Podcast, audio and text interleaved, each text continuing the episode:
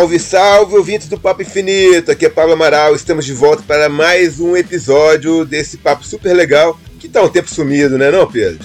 Com certeza, cara. A gente está de volta aí é, para os ouvintes do Papo Infinito, para aqueles ouvintes assíduos e potenciais novos ouvintes.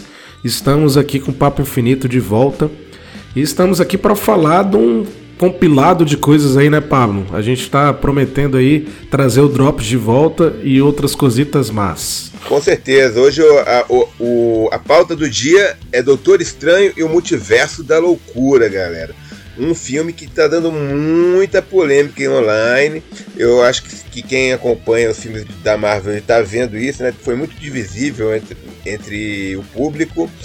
E a gente vai eh, falar um pouco sobre, sobre o filme em si e sobre o, o MCU como um todo, né? Porque como nada mais está contido em, em um filme só, a gente tem que desdobrar as consequências de Doutor Estranho para o resto do universo cinematográfico da Marvel.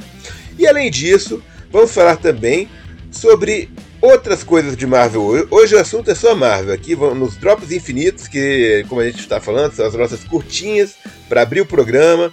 Vamos começar conversa conversando sobre Cavaleiro da Lua, uma série do Disney Plus que terminou tem pouco tempo. Então, Pedro, o que, que você achou do Cavaleiro da Lua? Cavaleiro da Lua, né, cara? Começando ali aquela, aquela vibe dos deuses, né? Na verdade, começando não, né? Vamos corrigir esse, esse ponto que os deuses têm desde os deuses nórdicos ali apresentados lá em Thor, que todo mundo conhece, agora é a vez dos deuses egípcios, né? E também lembrando que a Bast, que é a deusa do Pantera Negra, ela faz parte do panteão. Então é uma série muito importante, talvez ali não entregou o que a gente achou que ia entregar, mas isso é um papo que a gente vai desenvolver ainda. Mas assim, ela foi importante porque acabou sendo uma história de origem, barra o que os deuses representam na cultura egípcia ali da, da, da Casa das Ideias, né, Pablo? E cara, eu achei legal nesse sentido, tá? Eu vou bem cravar aqui no Drops, falar que eu gostei no sentido de ser importante para histórias futuras. Que aí vide Thor Love and Thunder também, que a gente vai comentar, né? Não, com certeza. Agora, eu acho que não foi bem uma história de origem, não. Para mim, assim, tá, beleza, a gente tá vendo ali o Cavaleiro da Lua pela primeira vez, mas ele já começa no rolê, né? O que a gente tá conhecendo é a personalidade do Cavaleiro da Lua, que tá entrando de gaiato na história ali por conta de, de algumas coisas que, que a gente só vai saber mais pra frente na série. É, o roteiro ele, ele transforma isso de um jeito muito interessante. Ele começa pelo final, né? Hum. Então ele já começa na, na, na histeria ali do, das personalidades ali do, do Cavaleiro da Lua, do personagem, né? Que tem três personalidades. Aí o Pablo pode comentar melhor e depois ele desconstrói e faz a gente entender o que tá acontecendo ali, né, cara? Não, com certeza. Eu acho que foi uma fórmula bacana para sair da. Do, do que, da mesmice. É, né? da mesmice que a gente vê em filme de origem de, de personagens, que, enfim, é um troço que o público já tá um pouco saturado, porque, enfim, já são mais de 10 anos de Marvel no cinema. E as fórmulas meio que se repetem né, nessa, nessa, nesse início de carreira de super-heróis, digamos assim. Agora, falando especificamente do, do Cavaleiro da Lua, né, na minha opinião, e, é, e eu já deixo claro que é a minha opinião, é uma série que me deixou um pouco decepcionado, porque eu esperava uma coisa mais urbana, mais mais humana, né? Assim, porque quando transformaram o Cavaleiro da Lua num super-herói, realmente, que nos quadrinhos tá, tem uma parte ali meio sobrenatural, mas ele não tem super força, ele não tem fator de cura, ele não voa, nada disso, uhum. né? Ele é um cara normal, com múltiplas personalidades, e que a ideia dele é, é sair batendo em bandido e tal. Ele é o, é, é, é, é, o Batman da Marvel, assim, né? Digamos assim. No, tem uma, tem uma é. certa polêmica quando a gente fala isso, assim. Mas, tem uma polêmica aí no mundo. Mas ele é o Batman da Marvel, assim. É a visão da Marvel pro Batman, assim. E eu acho é. que, que eles tentaram justamente tirar um pouco dessa, desse capuz, né? Que a, que a galera coloca no Cavaleiro da Lua pra série, com essa história de superpoderes mas que enfim a mim não agradou porque ficou muito qualquer coisa o Concho resolve, sabe? Assim, tipo, não, acaba com um pouco do, de colocar o, o herói em risco, né? Porque você sabe que, beleza, até se ele morrer, o Concho ressuscita, tá tudo bem, tudo em casa.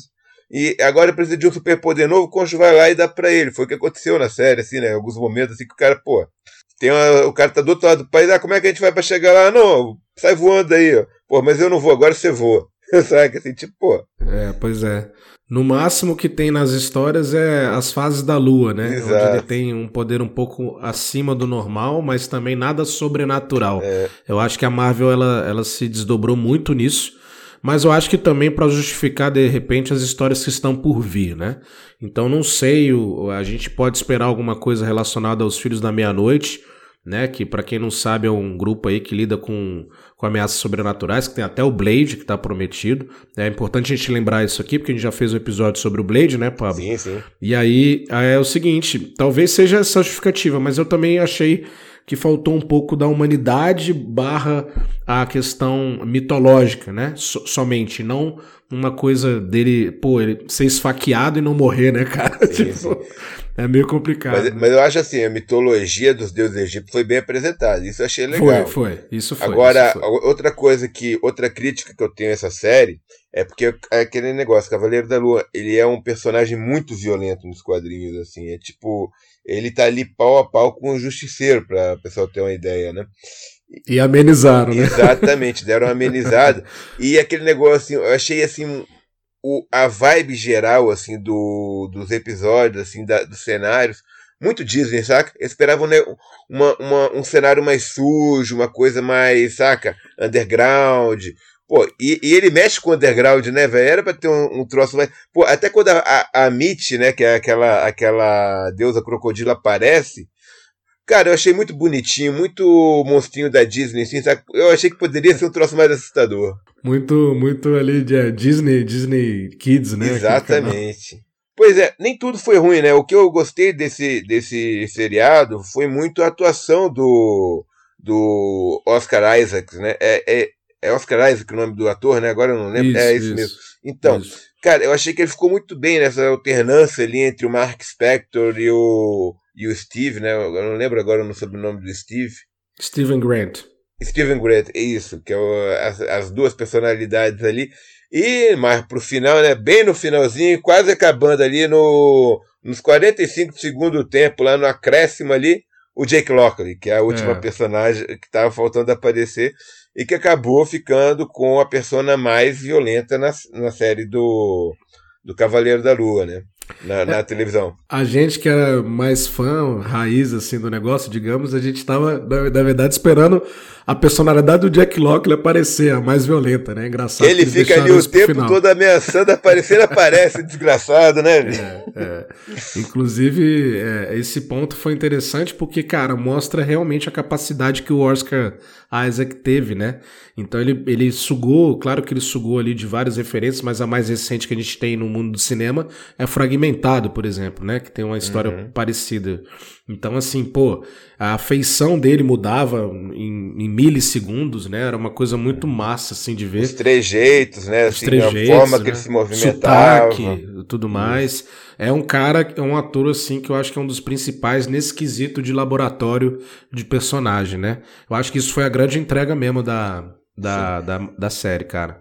E eu também gostei do Ethan Hawke como vilão, assim, apesar de ser um, um, vilão completamente secundário nos quadrinhos, assim, que ele deram uma bombada para a série. E agora tem esse negócio também que eu acho legal a gente comentar, Pedro, porque é isso, assim, tipo, que ele, como é um personagem mais lá do. Cara, é, digamos, série C da Marvel, né? É nem B, é série C já assim da Marvel eles podem ser mais criativos e passar uma visão completamente diferente do que é dos quadrinhos. Assim, ah, sim, é verdade. Isso é, isso é interessante porque a Marvel aproveita desse, uhum. desse contexto para poder viajar, né? Então eu acho que é bom, é bom tocar nisso aí, cara. É Exatamente. É. E assim, acabou trazendo esse vilão, que é um vilão assim, que eu acho que apareceu em uma ou duas edições do Cavaleiro da Lua nos idos dos anos 80 ou 70.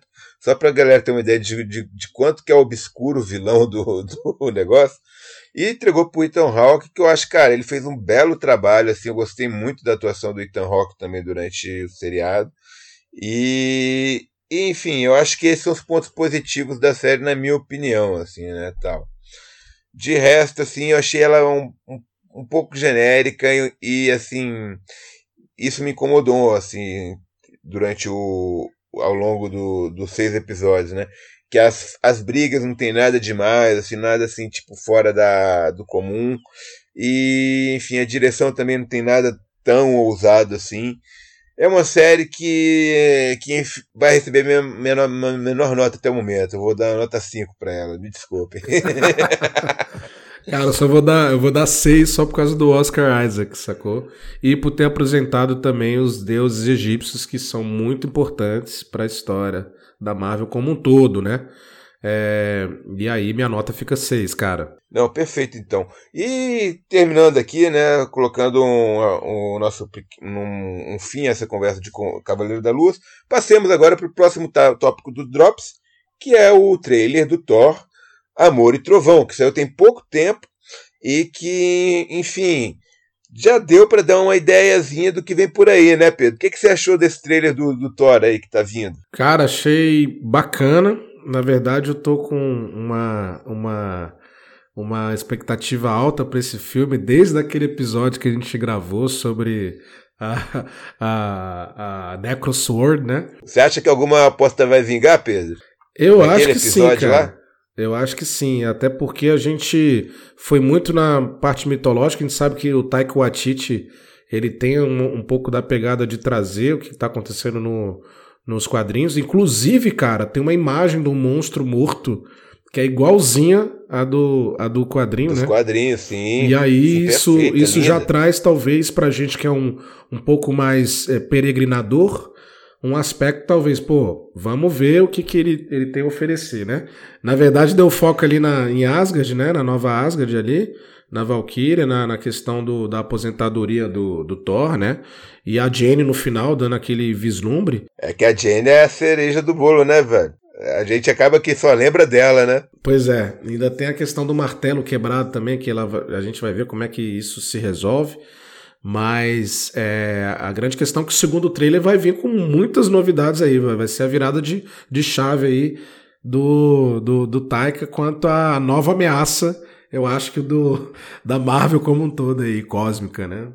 Sim, sim, sim. Eu acho que é um trailer que já deu muito pano pra manga ali, né? Aquele começa com aquela história ali do Thor, jo do Thor criança, o Thor jovem, o Thor adulto, né?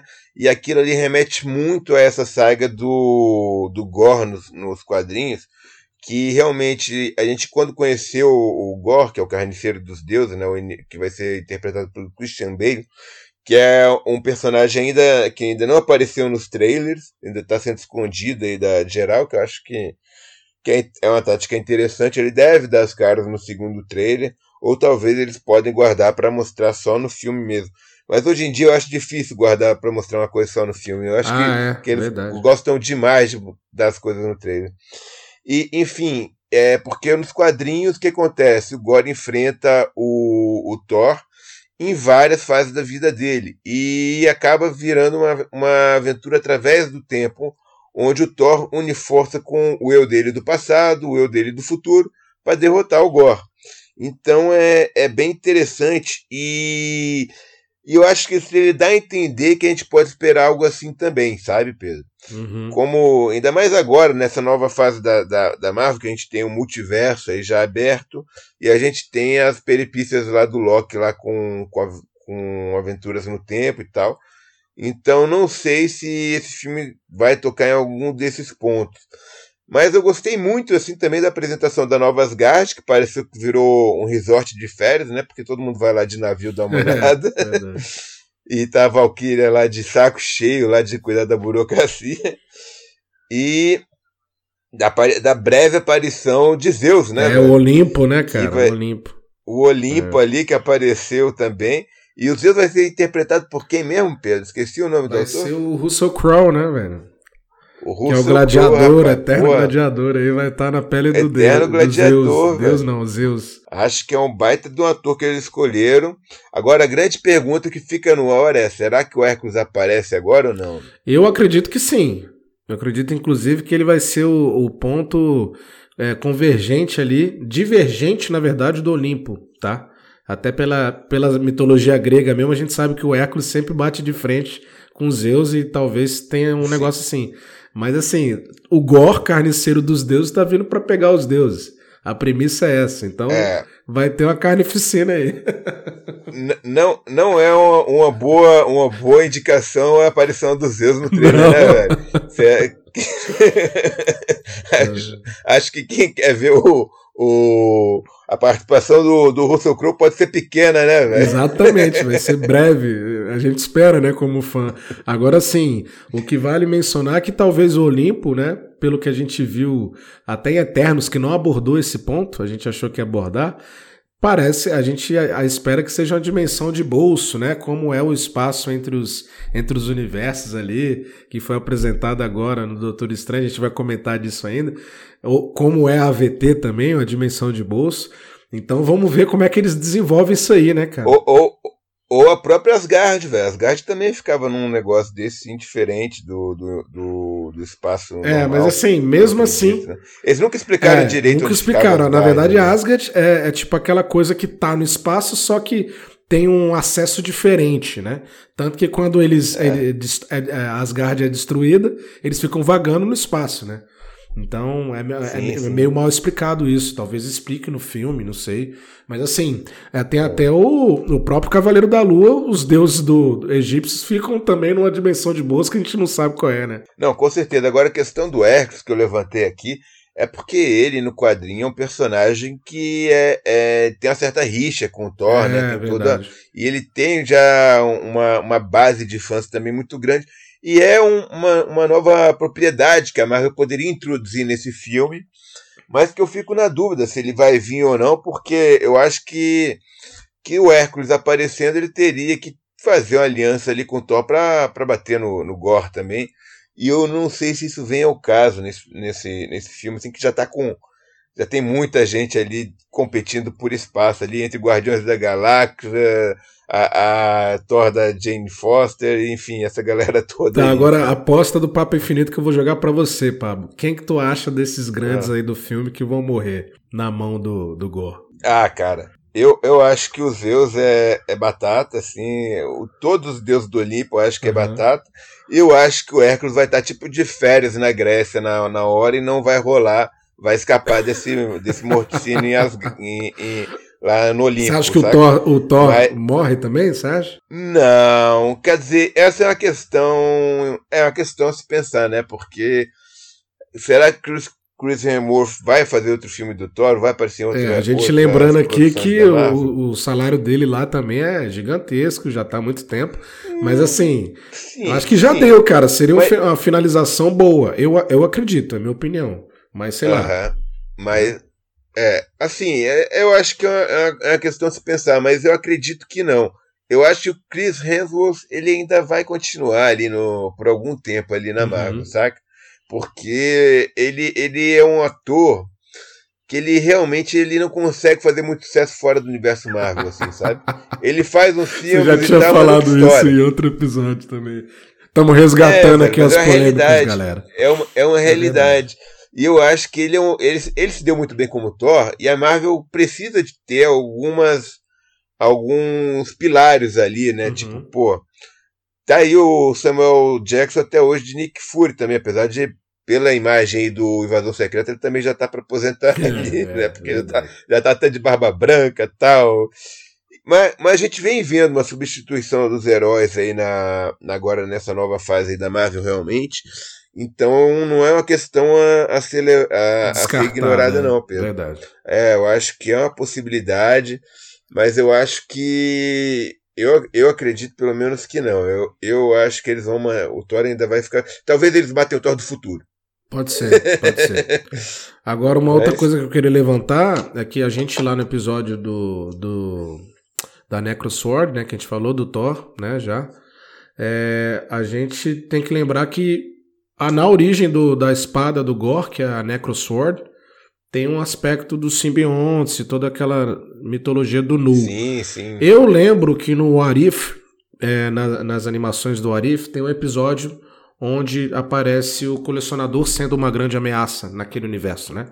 E ele vislumbra rapidamente a Necrosword, só que da Hela, vindo como origem da Hela, sacou?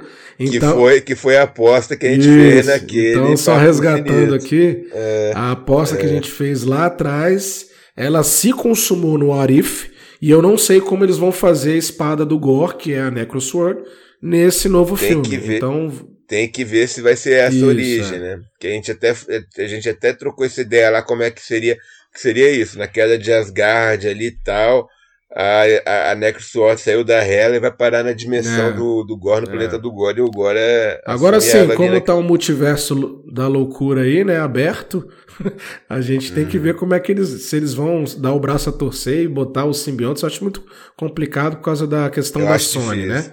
Mas é, assim, é. é uma coisa a se pensar também. Eu acho que é a questão para discutir mais na frente Isso. nesse episódio, quando a gente for falar do Doutor Estranho.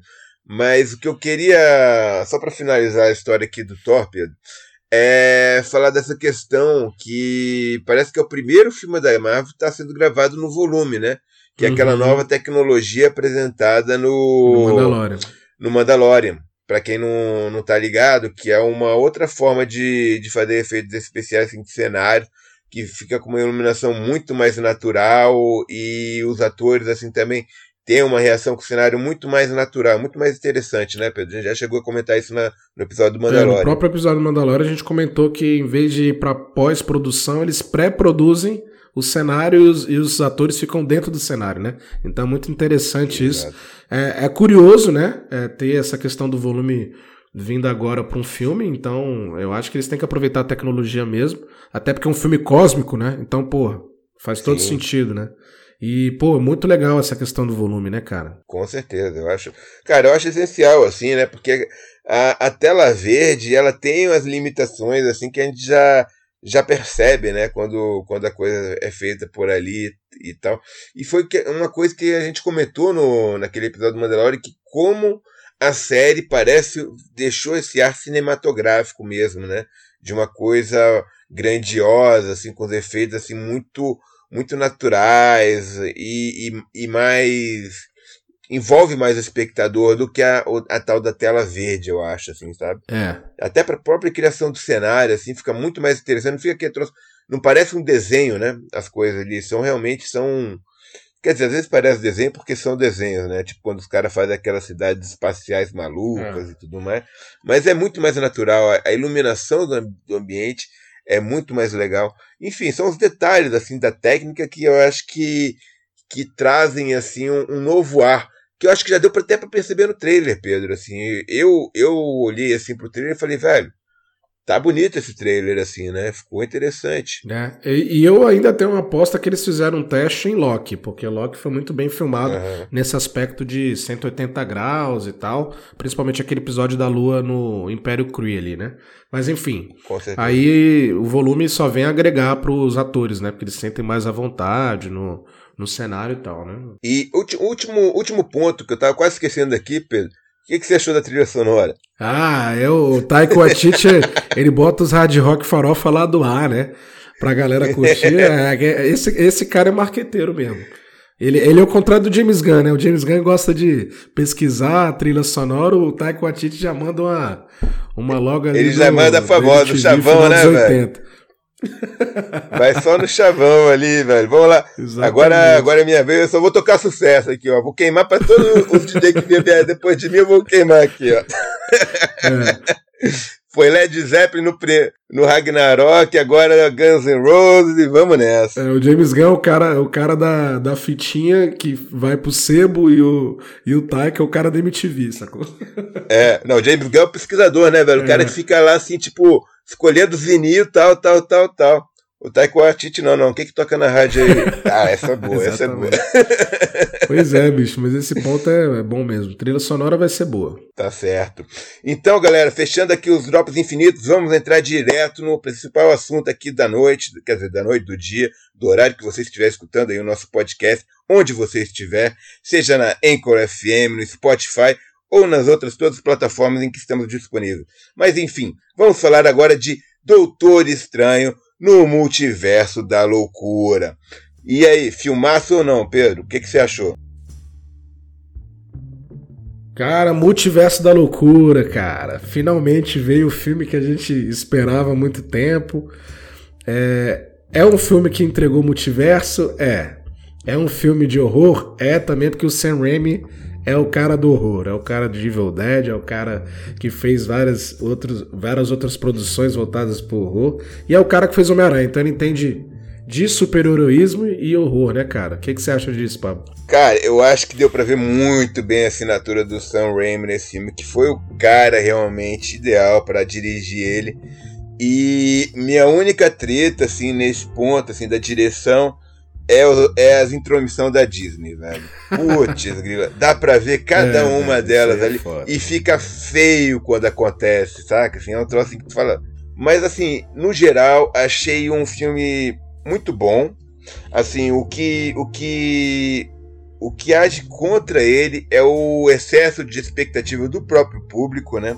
Porque, como quando você fala multiverso da loucura, a galera já quer 500 mil participações especiais, assim. Uhum. É, tem que aparecer Wolverine, tem que aparecer Deadpool, tem que aparecer o Venom, tem que aparecer Homem-Aranha, tem que aparecer, cara, Ai. o Howard the Duck lá do, do George Lucas, sabe? Tem que aparecer todo mundo, Ai. velho. O neguinho não quer saber, assim, tipo, vamos colocar tudo nessa porra aí aqui agora e acabou. Cadê o Nicolas Cage aí de, de Motoqueiro Fantasma que eu não vi? Porra, cadê, velho? Não vi. É, exatamente, né? Enfim, enfim, eu acho que toda essa expectativa acaba acaba assim, o público acaba ficando um pouco decepcionado quando vê que. Mas, cara, eu achei o, o, roteiro enxuto. Eu tenho alguns problemas com o roteiro, principalmente na primeira parte do filme, assim, que eu acho que foi muito corrida. Mas a história, eu acho que foi uma história bem contada. O Sam Raimi foi um cara ideal para contar essa história. E gostei muito da atuação assim do tanto do do Benedict Cumberbatch quanto da Elizabeth Olsen como a como a nossa feiticeira escarlate e da menina lá que eu não sei se falar o nome dela, velho, tipo que é América Chaves também. Pô, a menina uma, uma atriz de 14 anos, né, que tava de bem 14 para 15 quando fez esse filme, bem novinha. E, e eu acho que ela se entregou pro papel, ficou uma personagem interessante e que deve dar o que falar ainda nessa fase 4 da. Não, não sei se na fase 4, mas enfim. No MCU agora daí pra frente, né? Porque o que estão introduzindo de personagem aí não é brincadeira também, né, Pedro? Pois é, cara. Eu, eu achei um filme muito atropelado também no começo, tá? Eles quiseram já passar a ameaça ali vindo de cara e. Não, e só pra complementar a sua fala, Pedro, começa literalmente correndo, né, velho? Os caras nem esperam. Já tá o Doutor Estranho, a menina correndo lá em outra dimensão. Tu fala, acabou, velho. Não, não, tem uma introdução, é isso aí. Inclusive, velho. tem uma teoria rolando aí, eu vou deixar aqui como, como dica aí pra galera pensar. Eles estão falando que aquele Doutor Estranho lá do, do começo é o Doutor Estranho mencionado lá do Sam Raimi lá, cara. Aquele... Porque ele já tá veião e tal, cabelão grande é. e tal. Enfim, fica aí a, a de rabo de cavalo, rabo de né, velho? Todo riponga. É. O cara já tá antigo nas artes místicas aí. Mas um ponto que eu achei interessante, cara, foi o, os poderes ali de início do Doutor Estranho, que a gente vê que ele, ele tá dominando um pouco mais. Ele não é mais o, o Mago Supremo, é o Wong, né, ainda. Eles ficam se, até se dando alfinetada. O, o que, que você achou disso, Pedro? Isso é uma coisa que, que a gente já comentou aqui em outros episódios. Assim, o que, que você achou do Wong como Mago Supremo? Achei massa, cara. Eu achei que é uma questão de representatividade também, que a gente sempre fala aqui. E além disso, é um, é um, um puta ator, né? Assim, ele, ele, ele tem um tom de comédia ali, então o, o alívio cômico vem nos dois ali, né? é, e uhum. aí é o seguinte: o, a questão dos poderes do Doutor Estranho é uma coisa a se pensar, né? Porque ele tá com o olho de Agamotto, né? A princípio, né? O olho de Agamotto não é mencionado isso aí. Então ele tá com um novo colar, tá com novos poderes. Mas então, velho, o olho da Agamotto, ele já tem desde o primeiro filme lá. E a questão do olho da Agamotto é que ele era o receptáculo onde fica guardada a joia do tempo, isso, né? Isso, isso. E que agora isso se perdeu. E eu, eu até senti, assim, tipo, que eles tentam dar uma função ali para aquele negócio dele ali mas que ele, ele não tá assim, tipo, com a mesma potência, digamos assim, tipo, é, até de ver lá o segredo da porta lá para passar para outra dimensão, uhum. numa hora lá ele usa o, o, o olho de Agamotto ali, mas eu acho que assim, eles, eles deram um jeito nessa história aí quando ele, ele vem com aquela história de terceiro olho, porque nos quadrinhos o olho do Agamotto é isso, é isso. É. A, a joia, é, ela sai do, do peito do, do Steven Stranger nos quadrinhos e se posiciona na, na testa para formar o terceiro olho. E que agora eles arranjaram uma solução prática para o cinema para ser diferente.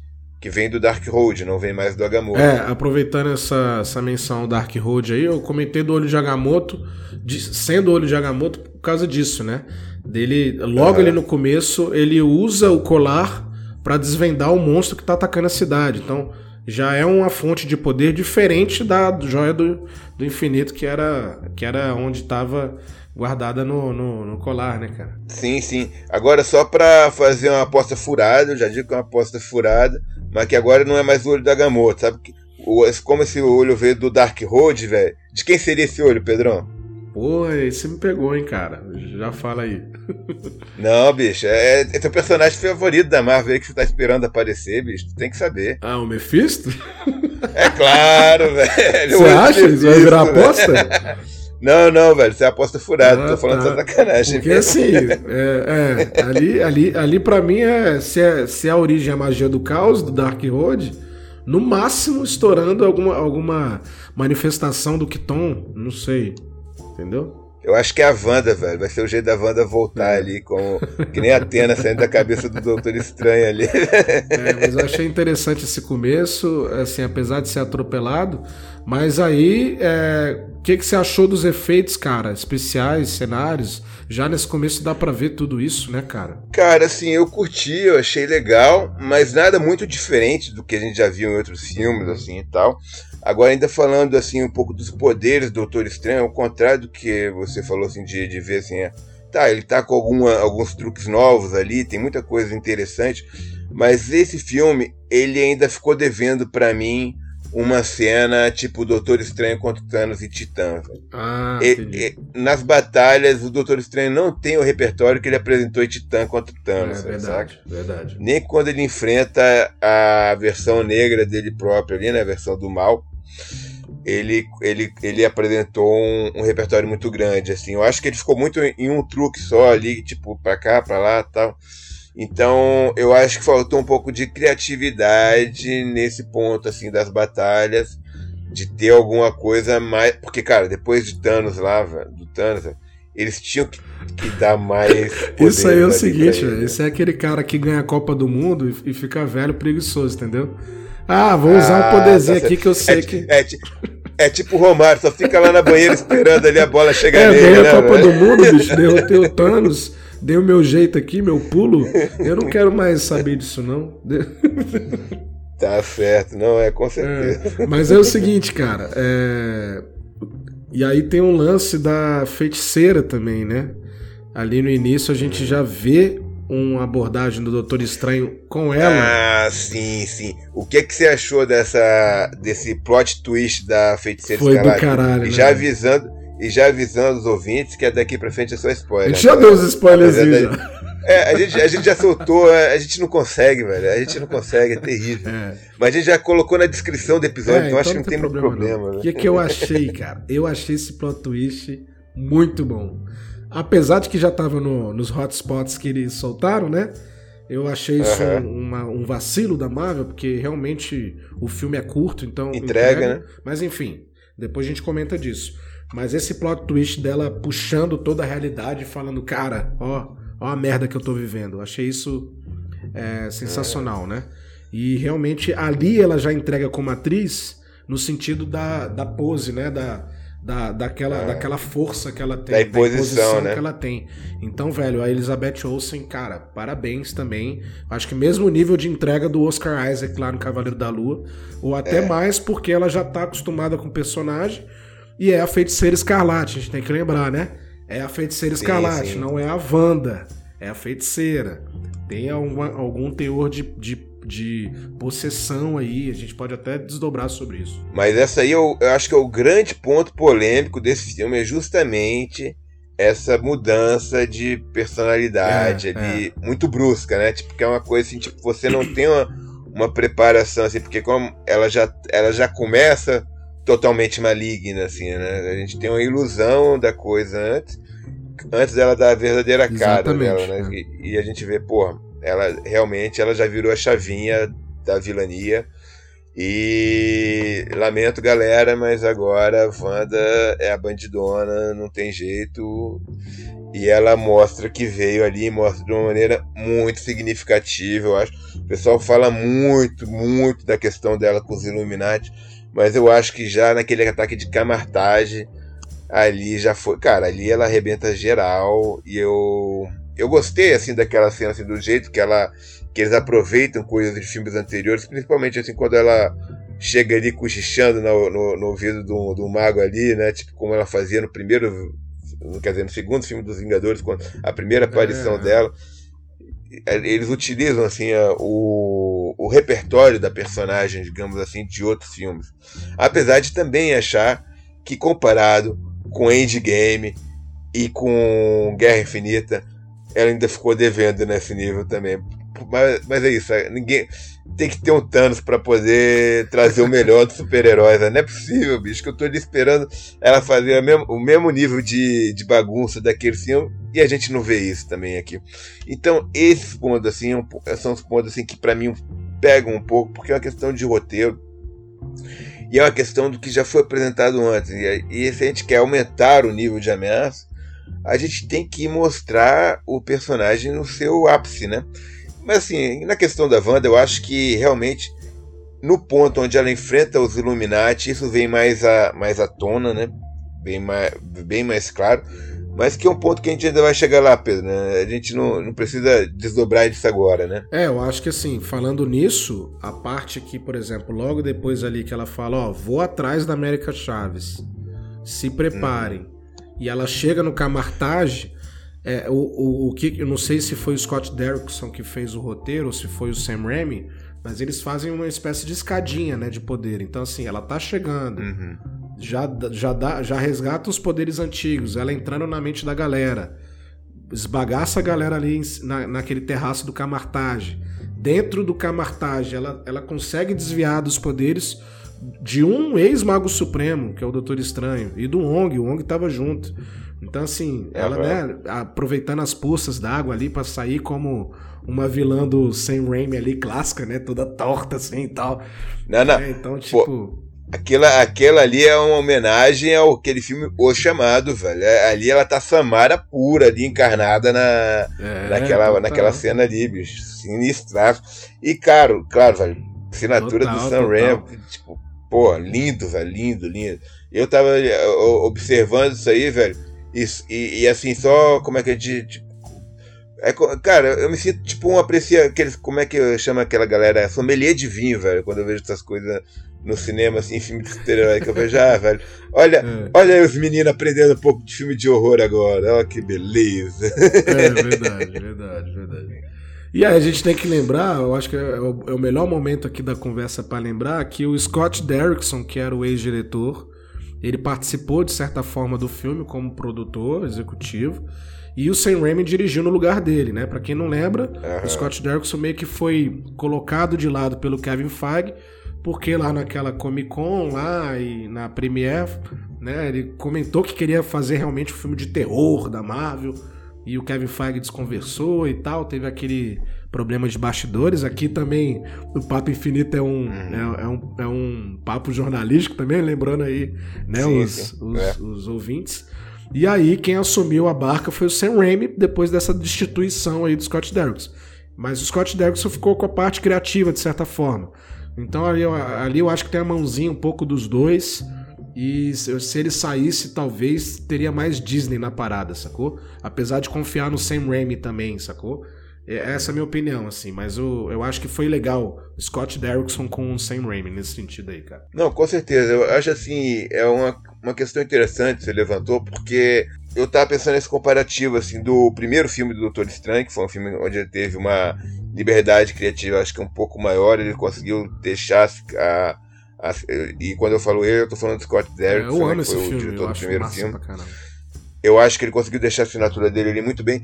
E é um filme que você vê que ele tem uma um ritmo muito melhor do que esse segundo. Sim, sim. Porque, assim, eu acho que o começo desse filme tá tudo tão atabalhoado ali, sabe? Eles quiseram fazer um troço, assim, primeiro assim, ah não, os person... já, o, o povo já conhece o personagem, você não precisa apresentar ele de novo. Então já começa com a cena de ação aleatória. E tá de boa porque a galera vai entender o que, que tá acontecendo. Uhum. E se não acontecer lá na frente eles pegam tá tudo tranquilo.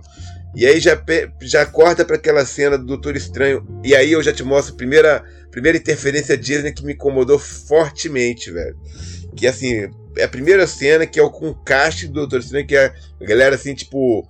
São, como a gente diz, os coadjuvantes do primeiro filme do Doutor Estranho, né? Que é a galera do hospital e tudo mais. Então já vai direto pro casamento lá da médica. Uhum. Que agora não é, é Christine o nome. É Christine Palmer, né? Que é, Ray, é Rachel Weisz? É, é, é Rachel né? Adams. Ela é maravilhosa. Adams, Adams. É, exato. Rachel, Rachel Adams. Confundindo as Rachels aqui. Mas enfim, com a Rachel Adams. E, e assim, tipo, todo aquele núcleo que tinha de personagens é, reunido, é resumido essa única cena ali. Claro, depois vai encontrar a contraparte da Cristina em outra realidade. Mas, saca, assim, tipo. Eu acho que limitou muito ali a, a, a interação com, com, os coadjuvantes do Doutor Estranho, assim, desse coadjuvante, assim, desse casting, digamos, civil do Doutor Estranho. E o que me incomodou muito foi porque, como só tinha essa cena com os personagens, porra, o Doutor Estranho me sai como um cara muito otário, assim, tipo, chega no casamento da mina e fala, porra, eu acho que eu tinha uma chance contigo, saca? Mas eu dei mole. Caralho, isso não é papo pro cara fazer no é casamento, é, velho. Foi forçação saca, de barra velho? mesmo, cara.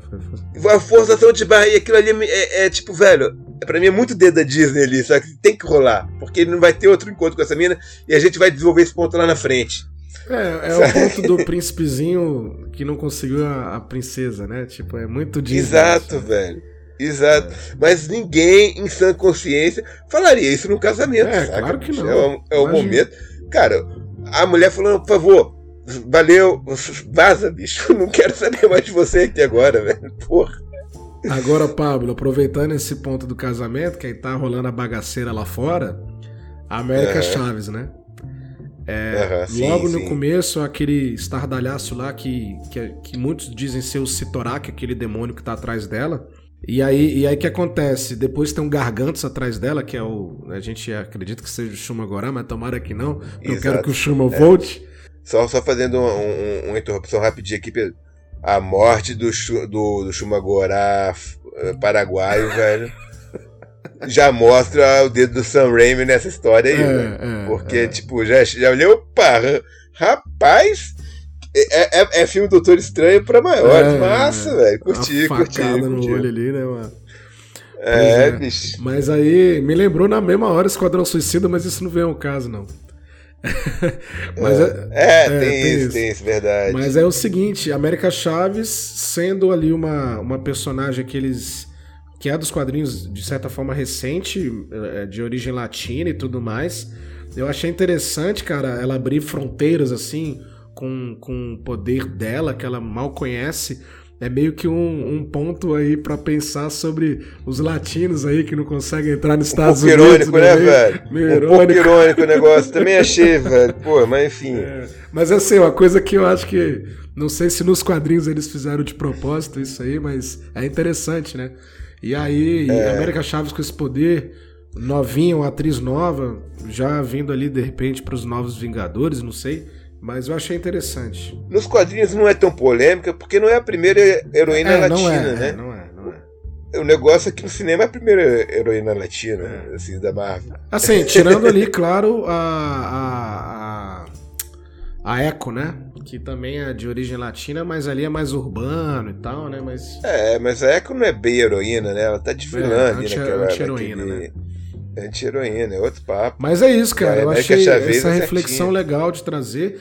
Mas assim, sim, ela sim. foi muito jogada ali também para justificar o multiverso, né? Então, claro. eu acho que esse que é o erro que teve de roteiro aí, que eu acho que você pode explicar um pouco é, mais. E, e, e, isso também me incomodou um pouco, Pedro, porque eu acho que assim acaba mostrando um pouco da. Da, como é que eu digo, assim, do desarranjo que tá essa fase 4 da Marvel, assim, porque a gente é apresentado para o multiverso no, na série do Loki, onde a gente vê uma série de, de regras ali e tudo mais, mas que a gente não vê nos filmes, assim, por exemplo. A gente não vê nenhuma menção à TVA no filme Doutor Estranho é. ou no filme do Homem-Aranha. E outra coisa, No filme do Homem-Aranha, a gente vê, a gente vê o, é o que mais conflitante para mim é justamente o filme do Homem-Aranha.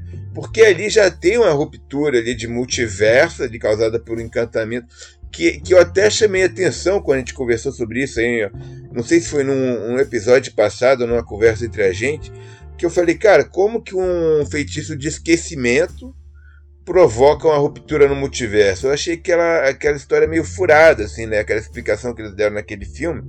E agora isso cria um problema narrativo para esse filme Doutor Estranho, onde o cara não consegue criar outras passagens para o multiverso sem a ajuda da América Chaves. É. O que o Kevin Feige falou na premiere do, do Doutor Estranho é que teve lá o episódio de Loki, né? Toda aquela bagunça multiversal. E que o poder do, do Doutor Estranho lá no final de Homem-Aranha meio que amplificou. Eu, eu achei meio preguiçoso essa explicação dele aí. Mas assim, é nada a ver, né? Aí precisa da América Chaves, seria uma desculpa para introduzir ela, entendeu? Desculpa narrativa, entendeu? O que, é, o que a gente sabe, na verdade, velho, é que o filme do Homem-Aranha é uma coisa que eles fizeram no. Assim, eles bolaram ali no, no segundo tempo para dar uma porrada na DC, né? Porque a, está, a DC tá vindo com o filme do Flash que é trazer de volta, uhum. volta o, o Michael Keaton como Batman. Aí né? resolveram fazer um fanservice. Aí eles falaram, não, vamos fazer primeiro porque daí a Marvel fez primeiro, uhum. saca? Aí traz todos os Homem-Aranha de volta tal, arranja uma desculpa, arranja uma desculpa trazer os Homem-Aranha de volta. E acaba sendo isso. Agora que já passou o hype do Homem-Aranha, quando você reassiste aquele filme, você vê, velho, que tipo, tem muita coisa ali meio capenga, né? Assim, naquele roteiro e tal. Então, então tá. Eles têm algumas explicações meio furadas, tem. Mas, cara, eles, eles não fazem nenhuma referência disso nesse novo filme. Assim. Tem aquela conversa rapidinha sobre o Homem-Aranha ali na mesa. Mas e aí, velho? O Doutor Estranho, ele já tá abrindo um multiverso ali. Por que, que nesse, quando ele fica preso em outro universo, ele fica preocupado se ele não já mostrou que ele poderia fazer alguma coisa para viajar entre os multiversos.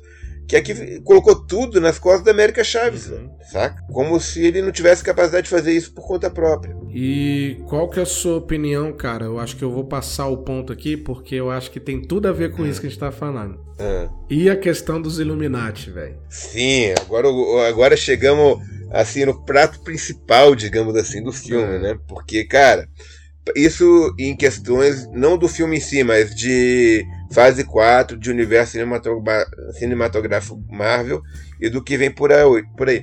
Cara, eu gostei muito, sabe? Eu, eu achei que foi, foi uma decisão muito acertada apresentar os Illuminati dessa, dessa maneira e já apresentando o ponto central dos Illuminati, que é a história das incursões. Uhum. Só isso aí já dá o próximo, os próximos 10 anos de Marvel no cinema tá, tá nessa cena. Pra mim. É, o que eu mais gostei também foi da, das incursões, a gente vai falar daqui a pouco. Mas antes disso, um pouco, cara, eu queria comentar que eles. Aí sim foi o momento do filme que eles aproveitaram a, a licença poética do Loki, das variantes, Sim. e trouxeram pro filme. Aí sim, né, não mencionaram, claro, Homem-Aranha nem Loki verbalmente, mas aproveitaram uhum. da questão das variantes. Sendo uma variante aparecendo ali do Reed Richards, do Barão Mordo, da, da Capitã América, né? E da, da Capitã Marvel, né? Mais o Charles Xavier. É. Quer dizer o quê? E o Raio, Negro. Raio Negro, né? Que daquela série lá, pegaram o mesmo ator, Aquela inclusive. Vagabunda, é. velho. Putz Mas isso, isso nos traz o quê? talvez uma esperança de que os mesmos atores vivam, vivam o, os personagens em outros universos, ou que alguns outros atores também vivam os mesmos personagens em outros universos. A variante não necessariamente é a mesma, é, né? Então é, assim, vi de Peter Parker. Não, eu né? vou dar um exemplo maior aqui que é que é o, o, o, plot que talvez venha aí, que o próprio Jerry, uh, o James McAvoy é o, o Charles Xavier mais novo. Ele pode ser uma variante muito facilmente nesse contexto da Marvel de um Charles Xavier. Pode ser recontratado, porque é um baita de um é. ator. Já fica a dica Pode aí. Pode pegar o Magneto lá do Michael Pode Fassbender, também. que também é outro baita Então, assim, ator. foi, foi o, o, ponto do filme que para mim foi importante também, além das incursões. É assim, de, de falar, ó, oh, é possível sim. que exista. Né? Aí os X-Men entram na barca também, Quarteto Fantástico. Tem até o comentário do Doutor é. Estranho, né, na hora. É. Fala, mas peraí, é. vocês não são aqueles lá que sumiram lá em 1970? Tu, tu, tu, 60? é, então, assim, tem um negócio ali, né? Eu, eu, cara, eu, eu, eu uh, o foda dessa cena, Pedro, é que eu só vi ela uma vez no cinema. E como, e como foram apresentando muitos personagens que a gente queria muito ver há muito tempo, eu me perdi na empolgação e eu perdi alguns é, diálogos. Eu também, cara. Na, hora que apareceu, na hora que apareceu o, o Krasinski lá, eu, caralho, puta que pariu. É... Eu acreditei, velho, acreditei. Achei sensacional. E assim, eu espero que ele seja o Red Richard de verdade, porque ele já tá muito bem no papel, estar tá muito à vontade. E eu acho que a Marvel vai deixar. Eu escutei um papo aí que, que a Marvel está negociando para ele, ele, além de atuar, dirigir também o Quarteto Fantástico, agora que o. Que o, aquele outro diretor lá saiu, que era do Homem-Aranha. Eu vi essa história assim e. E cara, eu acho uma boa, porque assim. O, o, um Lugar Silencioso, que é o filme que ele dirigiu, as, os dois filmes, né?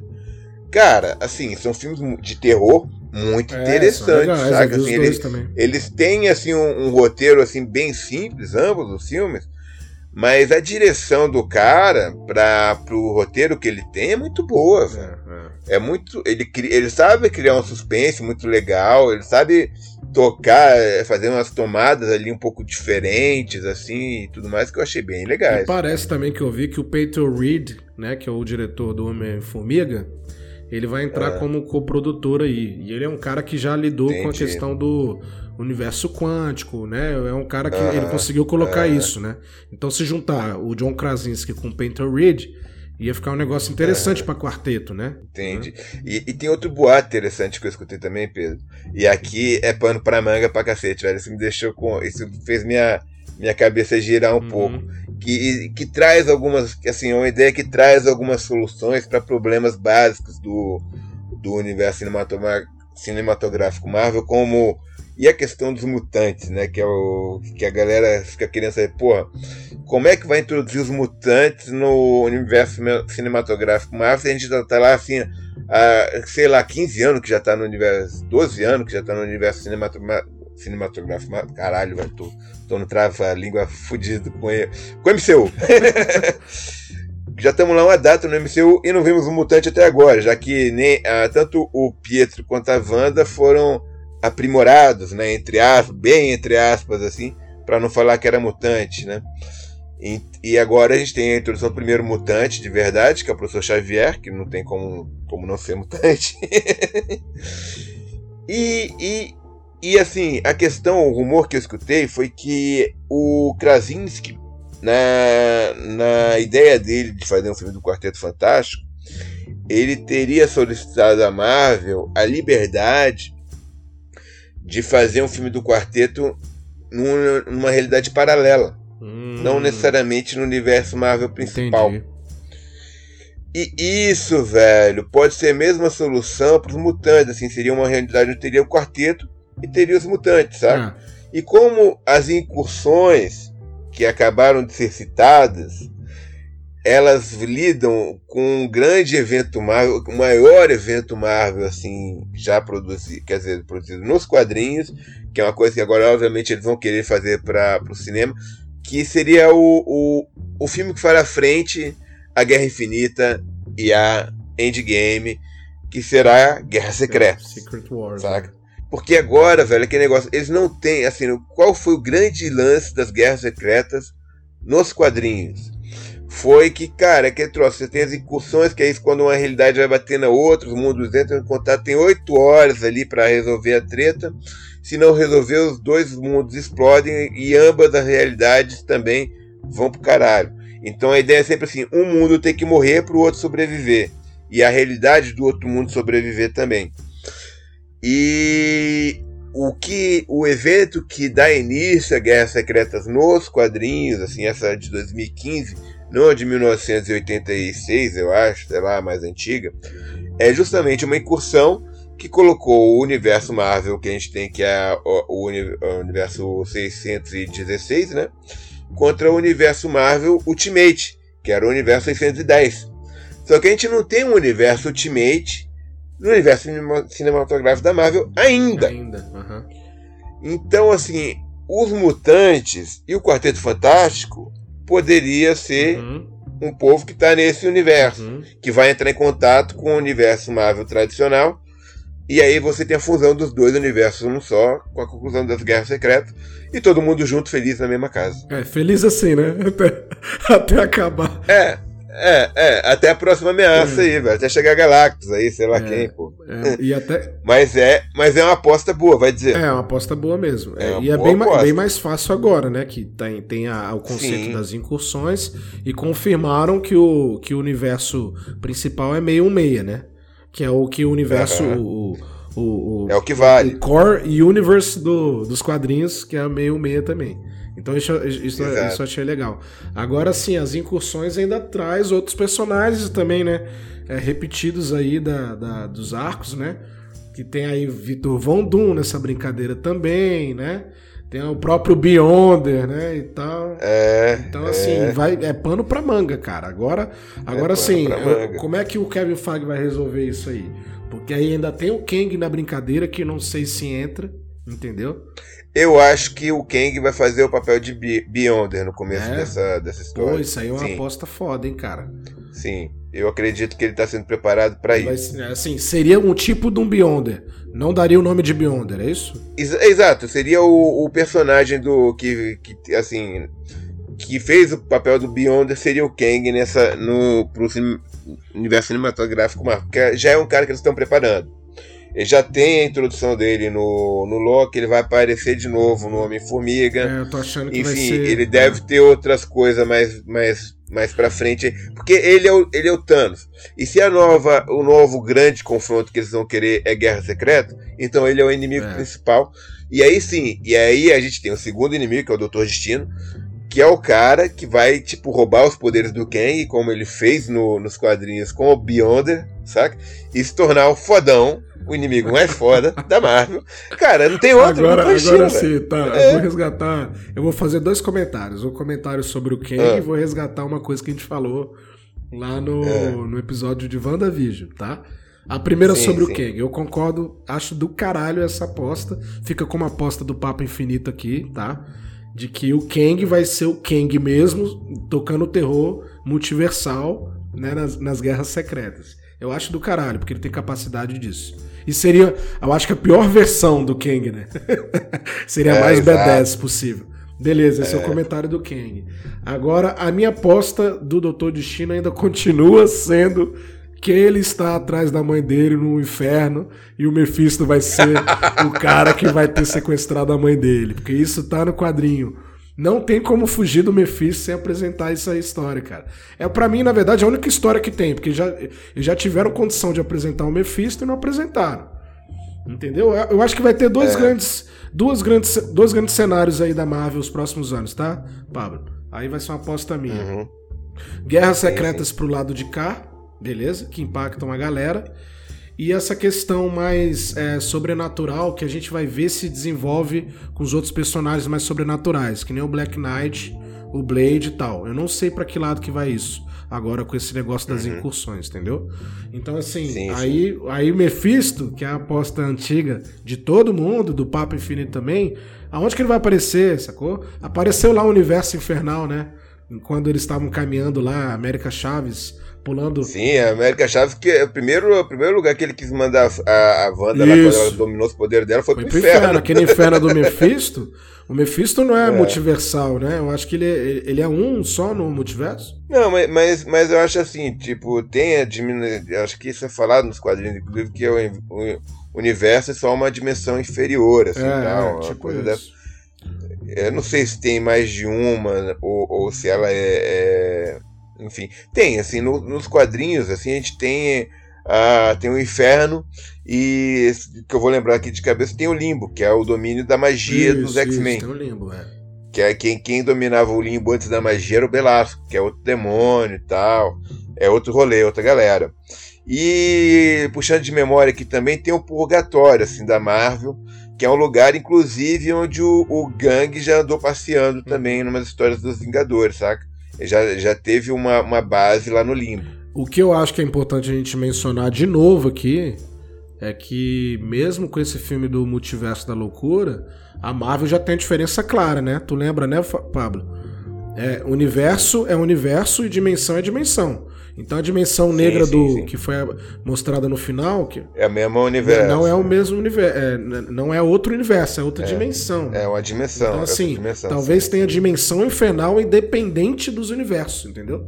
Sim, é, é, é, é aí também nesse rolê todo também, Pedro, ainda entra falando de Quarteto Fantástico, a zona negativa, velho, que é o lado da aniquiladora é, e tal. Insetos, né? Isso é uma coisa intro, introduzida pelo pelo pelo Quarteto Fantástico. É. É, é. um elemento do Quarteto Fantástico. Então, é uma coisa que a gente pode ver no filme dele.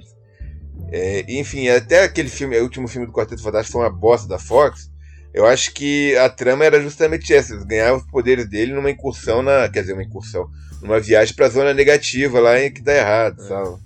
Agora sim, eu acho que aproveitando aí o, o quarteto, que pode mexer com dimensões, é diferente de universo, Volta a bater nessa é. tecla aqui, porque é uma coisa que o próprio Kevin Feige falou.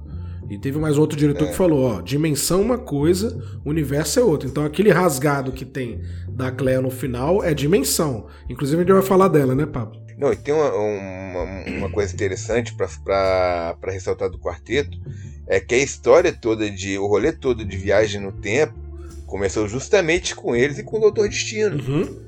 É, se eu não me engano, velho, não foi nem o. Não lembro. Acho que não foi o Red, nem o Red Richards que criou a máquina do tempo, assim, mas o Doutor Destino. E o quarteto entra nesse rolê ali. Aí, claro, o Red Richards vai lá e cria a versão dele da máquina do tempo, que é muito mais foda do que o Doutor Destino, porque, enfim, eles ficam nesse, nessa guerra de intelectos, né? Que é, que é a questão principal do quarteto. Eu lembrei de uma história aqui que parece que o Kang, lá do futuro, volta no passado, onde ele encontra o Doutor Destino e rouba a máquina, a tecnologia da, da máquina do tempo dele para poder viajar. Não, né? tu, não, tu, não, tu não sabe a maior, velho. Tem o rolê que o Kang é um descendente do Red Richards. Ah, não, isso é outro ponto que eu ia tocar também. É, é. É. Inclusive você viu lá, né? O Red Richards fala que ele tem filhos pra Wanda. Sim. E o filho dele sim. é o Franklin. E do Franklin que veio o Nathaniel Richards, que é, é. o, o Kang, né? Ele tem, ele tem dois meninos, né? O Franklin e a Valéria. E a, só que a Valéria tem uma questão ali que é, ela é tipo. Ela é um intelecto muito mais superior até do que o do Red Richard. Uhum. E ela é amigona do. De quem que ela é amigona nos quadrinhos, Pedro? Pô, agora eu não lembro. Assim, cara. Quem, é que, quem, é que ela, quem é que ela troca ideia ali, assim, tipo. Que. para trocar uma ideia, assim, que os humanos mortais não, não conseguem trocar com ela. Tio Tio Vundum, velho. Hum. Ela é amigona do Doutor Destino, velho. Ah, É, bicho. Mas assim, eu acho que, cara, se a gente fosse é, diretor executivo de uma bagaça dessa aí, cara, é, para mim tem dois caminhos, tá? Esse caminho é. das incursões, que aí vai pro, pro lance do quarteto, e, e, e, essa parada mais sobrenatural, que aí vai abranger as dimensões. Então, universos de um lado e dimensões do outro. O que a gente viu no sim, final sim. do filme é indo pra esse lado da, da dimensão, entendeu? Que tem a ver com o Doutor Estranho, todo o rolê do primeiro, primeiro filme. Mas a gente ainda vai chegar Isso, lá na Cleia, é. Santa Cleia.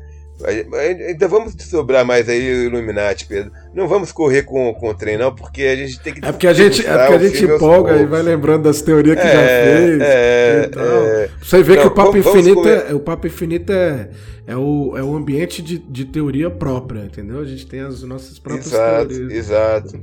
A gente acaba contando umas histórias aqui que não estão no filme e acaba sendo até melhor de vez em quando, às vezes é pior, às vezes é uma conversa furada pra caramba, mas faz parte desse, desse, desse esquema, né, Pedro? Agora, a, a questão dos Illuminati, bicho, cara. Gostei muito da formação ali deles, tal, achei bem interessante. Achei assim, velho. É, não foi dito nada, né? Tem uma cadeira vazia ali. Para mim, aquela cadeira ali tinha um dono muito específico, que era o nosso falecido Chad Boswick, o Pantera Negra, velho. Eu acredito que ele estaria nessa formação, porque ele é um personagem muito importante dos Illuminati nos quadrinhos que, que você acha disso? É, mas aí fica aquela, aquela outra questão, né? Nos Illuminati tem o Namor, né? E o Namor, e o Namor tá Mas é um personagem que ainda não foi apresentado que certamente será apresentado no próximo Pantera Isso, Negra. O Namor no universo 616 vai ser apresentado, né? Então talvez tenha uma variante dele. A gente sabe que o Namor briga com todo mundo. Ele podia não estar tá lá porque desentendeu com a galera, alguma coisa assim. Sim, não, com certeza. Mas o que, você achou da formação, Pedro, assim, dos personagens escolhidos para fazer esse, essa formação dos Illuminati? Eu achei inteligente, porque aí você tem a Capitã América, que é mais terrena, né? Mais, Capitã Carter. É, Capitã, é, Capitã Carter.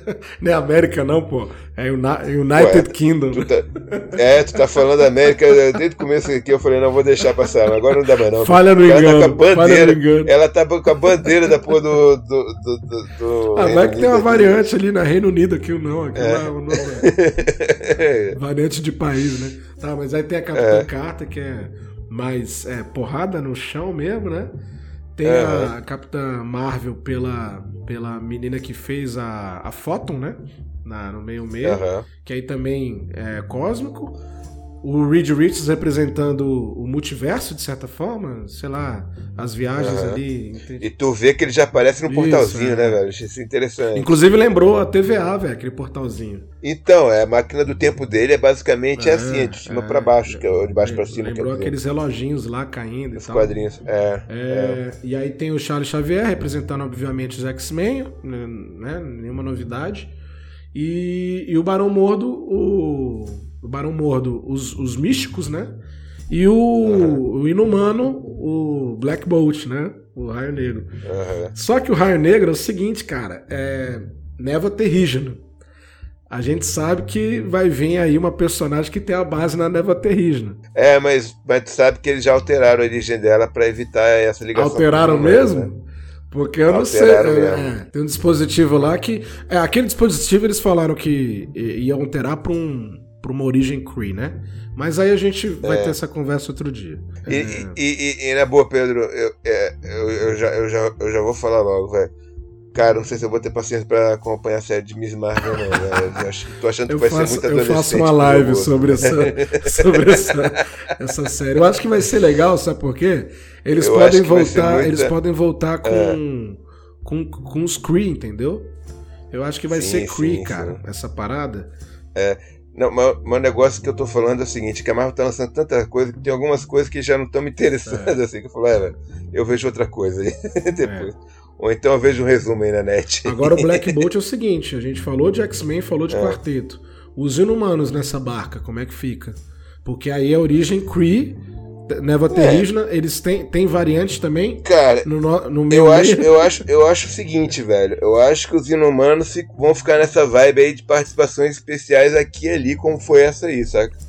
Porque como a série já, já foi aquele fracasso, é.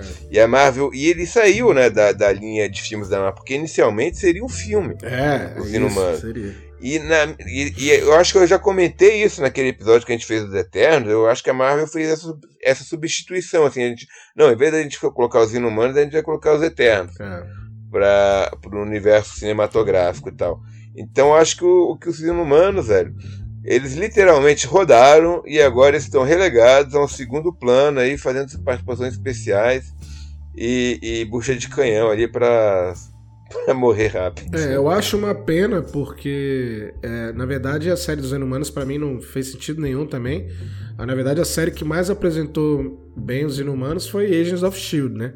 Que aí é. falou mesmo de Inumano, até dizer chega. É. Esse foi o grande erro para mim do universo Marvel cinematográfico e também do Agents of S.H.I.E.L.D., porque aquele negócio, como eles não, poderiam, não podiam usar os mutantes na época, eles queriam ter a solução de colocar os inumanos como se fossem os mutantes, porque eles também é um, um povo meio esquisito, colocado para o segundo plano, e que tem ali uma origem, assim, tipo, diferente. É. Que é, que é baseada na questão das neves terrígenas. Isso gerou, velho, nos quadrinhos, uma das piores fases dos X-Men, assim, do, dos últimos 20, 30 anos, assim, sabe?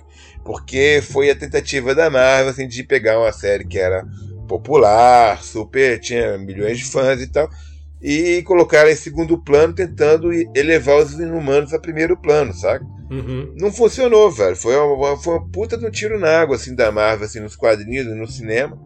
E que, que depois nos quadrinhos foi corrigido. Mas foi pouco isso também. A, a, o cinema corrigiu antes, né? Mandou pra televisão.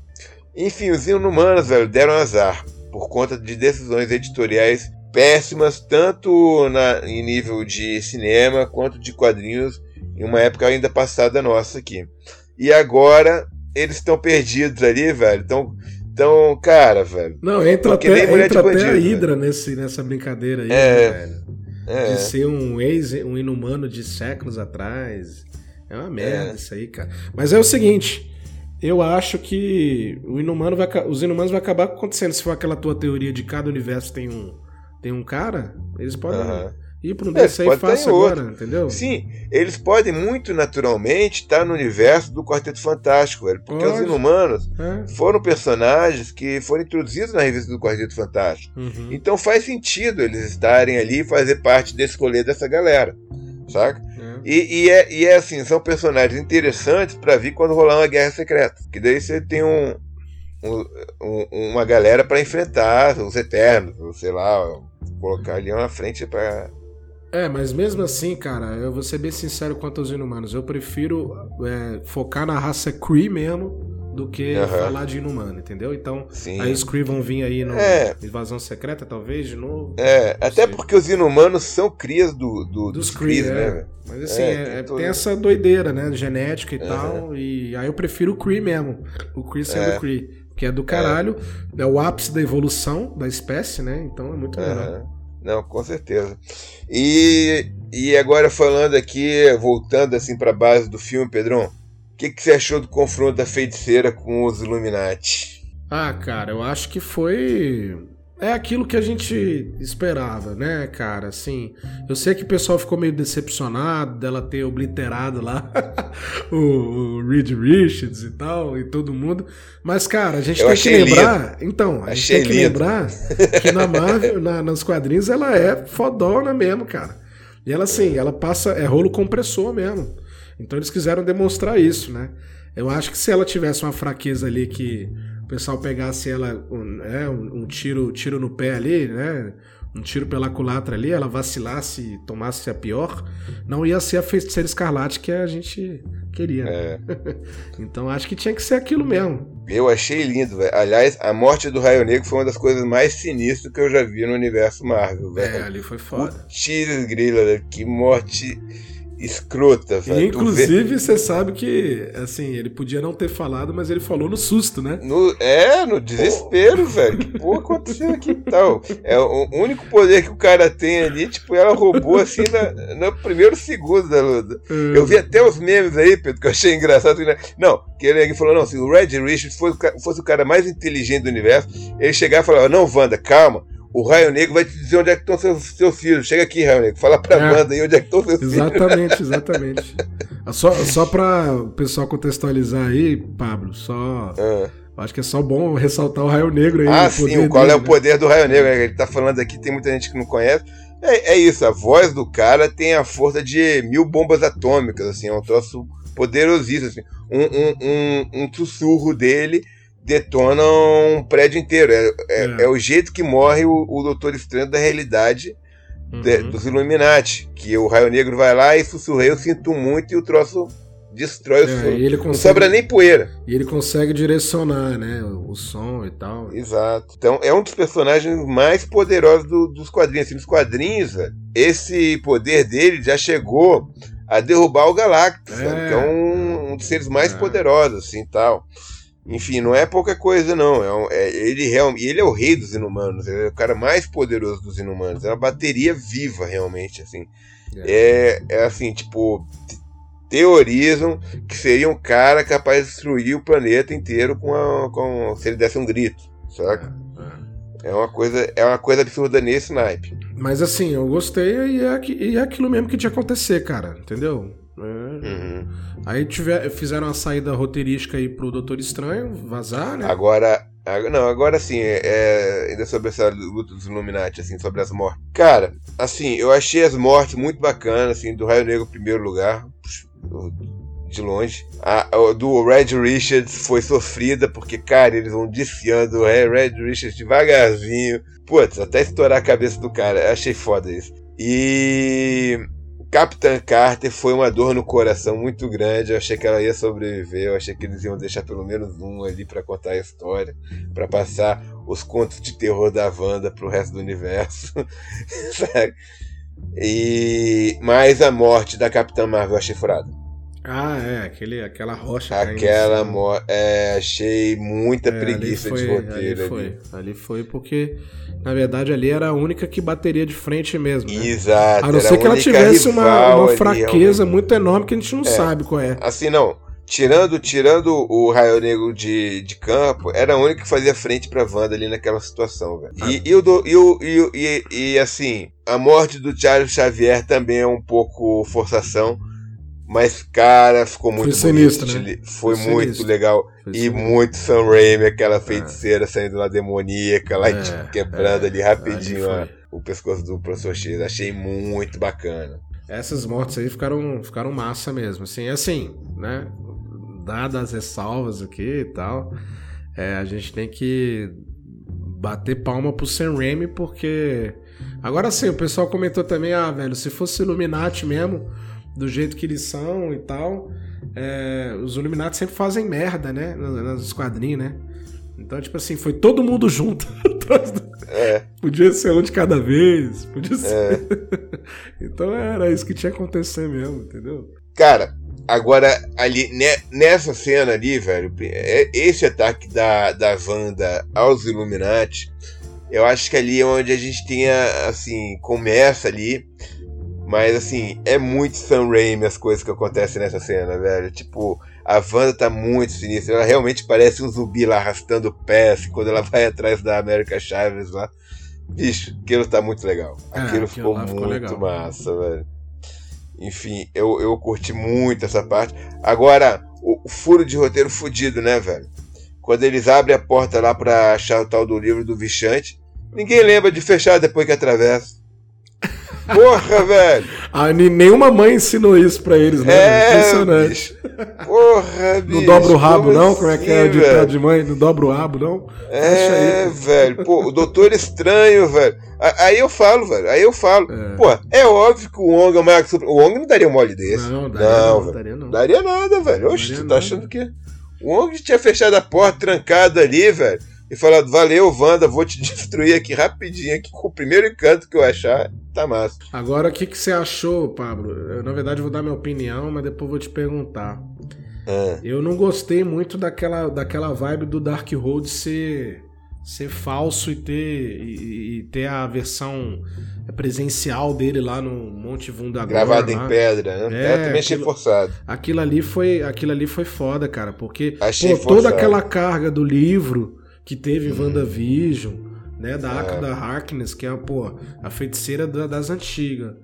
Tá é. com um livro falso na mão, velho? Porra, esse aí é. foi foda.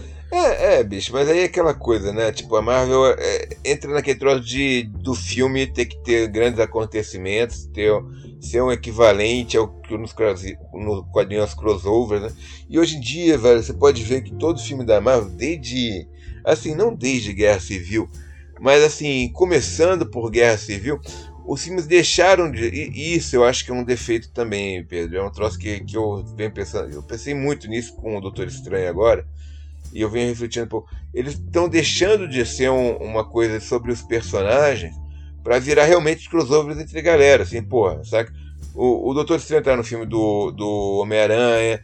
Agora o, o, o Doutor Estranho tem a participação da, da, Quer dizer, a inimiga principal dele é a Wanda, que vem dos Vingadores e tal. E já tem a introdução da América Chaves, que é um, outro terceiro elemento. Então, assim, todos os filmes tem que ter não só o herói, mas a participação de uma de todo outro rolê de galera ali para tá para fazer uma frente ali, sabe? O único que não teve disso da, da, nova fase foi o, eu diria, os Eternos, né? Os Eternos eu não lembro de de ter participação. É, não, tem o Cavaleiro Negro que faz uma participação ridícula. É o Cavaleiro, o Cavaleiro que tá lá só pra bater esse ponto, né, bicho? Uhum.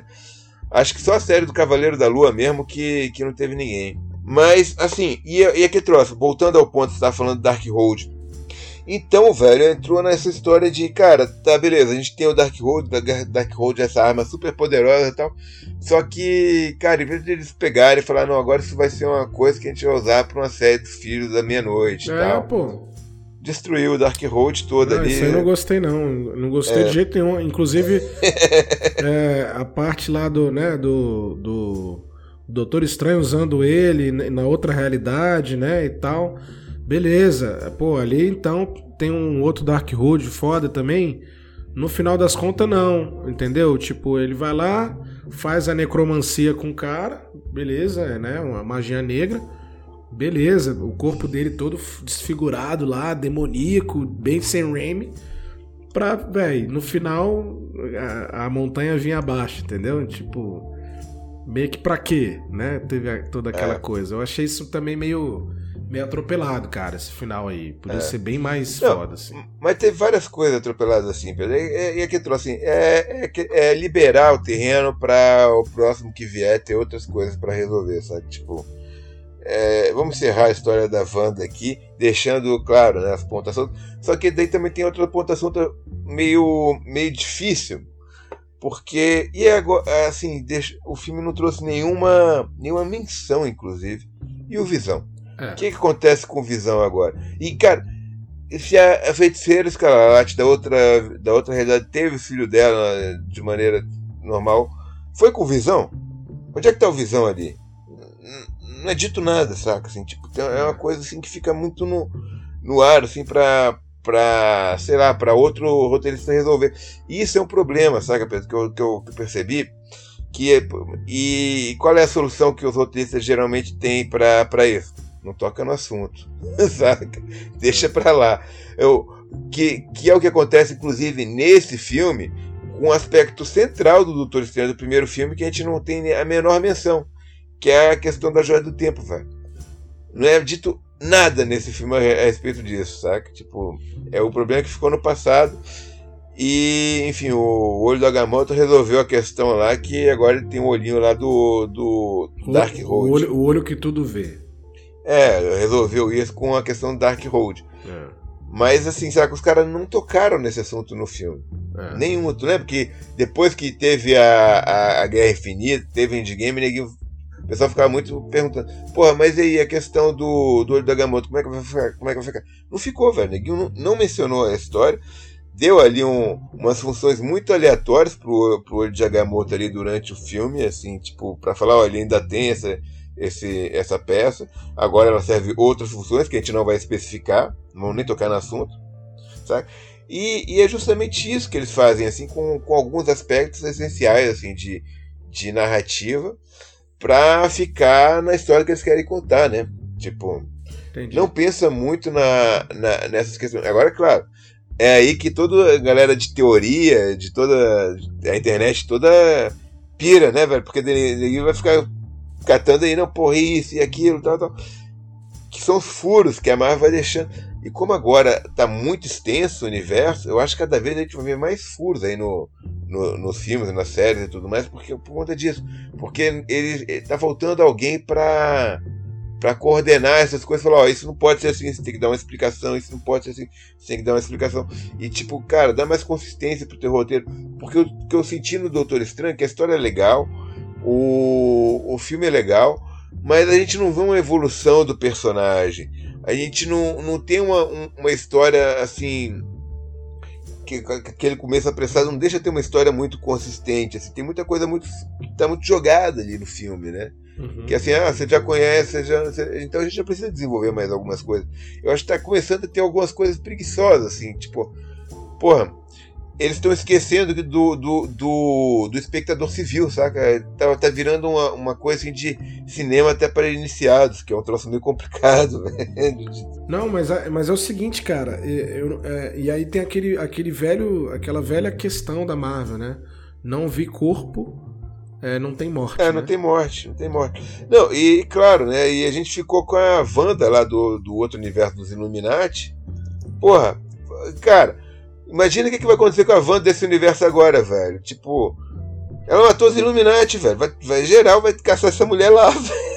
É. tá ligado? Mas aí, mas é o seguinte, você acha que ela morreu mesmo? A Wanda? É. Sim, sim, eu acho que ele. Que... Tem, que de, tem que finalizar, né, cara, o arco. É, né? acabou o contrato, meu amigo. Não, vamos é. partir pra outra. Mas assim. E, e, tem muita gente nova vindo, o universo tá expandindo, é. tem que. Tem e tem outras, tem, tem outras magas também, né, cara? Tem outras, é. tem outros feiticeiros, né?